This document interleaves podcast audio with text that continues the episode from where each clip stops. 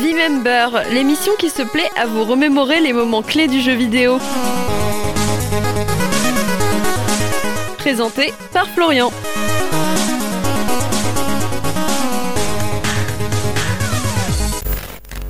Pour l'épisode d'aujourd'hui, je vous propose de revenir du côté de Capcom avec leur première véritable percée dans le marché des consoles de salon, Mega Man, sorti en 1987 sur NES.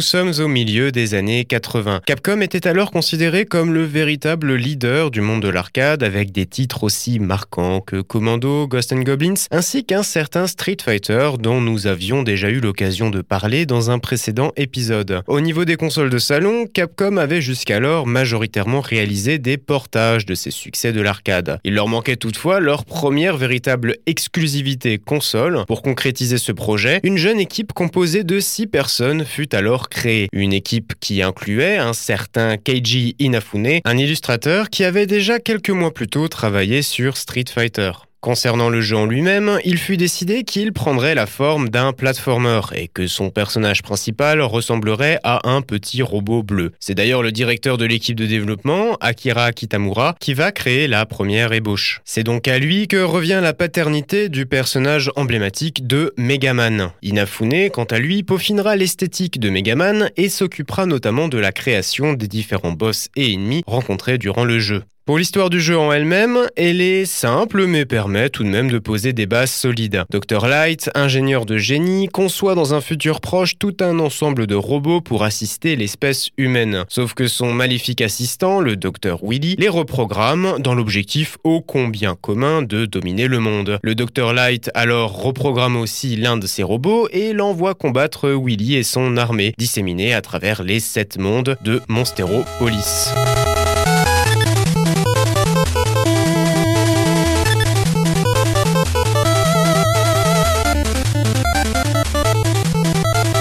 Concernant le nom du jeu, il se nommait à l'origine Rockman. Le personnage principal s'appelait ainsi Rock et sa sœur Roll pour le jeu de mots rock'n'roll. Mais lors de sa distribution en Amérique du Nord, Capcom décida de changer le nom sous pression du vice-directeur de Capcom. Le nom Rockman pouvait aussi en anglais se traduire comme l'homme caillou ou l'homme rock'n'roll, ce qui pouvait porter à confusion. Megaman est alors proposé, probablement parce que le superlatif méga était alors très en vogue dans les années 80.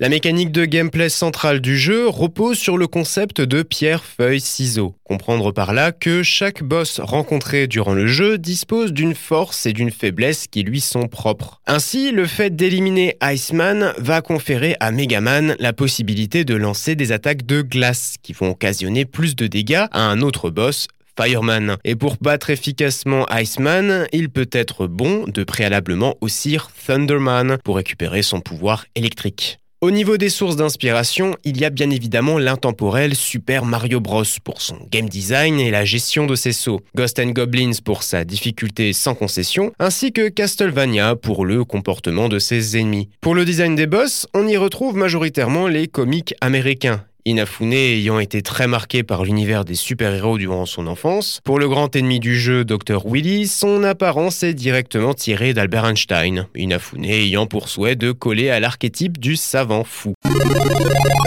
Lors de sa commercialisation, Capcom ne croyait pas au succès de Megaman. C'est d'ailleurs pour cela qu'il ne va en faire presque aucune promotion allant même jusqu'à produire moins de cartouches que la moyenne des autres jeux sortis à l'époque. Toutefois, Megaman va tout de même totaliser plus de 200 000 ventes au Japon, ce qui incita Capcom à réaliser un portage en Occident qui pour lui se vendit à quasiment 500 000 exemplaires, notamment aux États-Unis. Un succès relatif pour l'époque, mais qui déboucha tout de même sur un second opus, Megaman 2, qui, à l'inverse de Megaman 1, écoula tout de même plus d'un million cinq cent mille exemplaires à travers le monde.